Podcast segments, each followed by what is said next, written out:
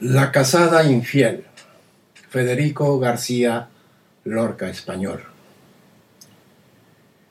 Y que yo me la llevé al río creyendo que era mozuela, pero tenía marido.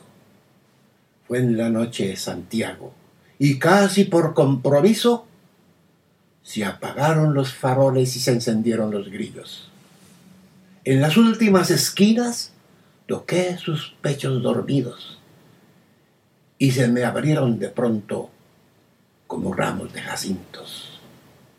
El almidón de su enagua me sonaba en el oído como una pieza de seda rasgada por diez cuchillos.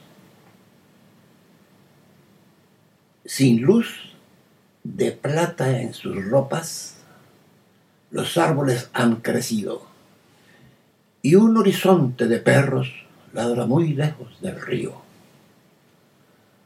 Pasadas las zarzamoras, los juncos y los espinos, bajo su mata de pelo hice un hoyo sobre el limo.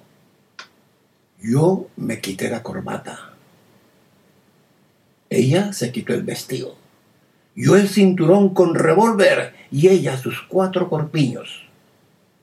Ni nardos ni caracolas tienen el cutis tan fino ni los cristales con luna relumbran con ese brillo.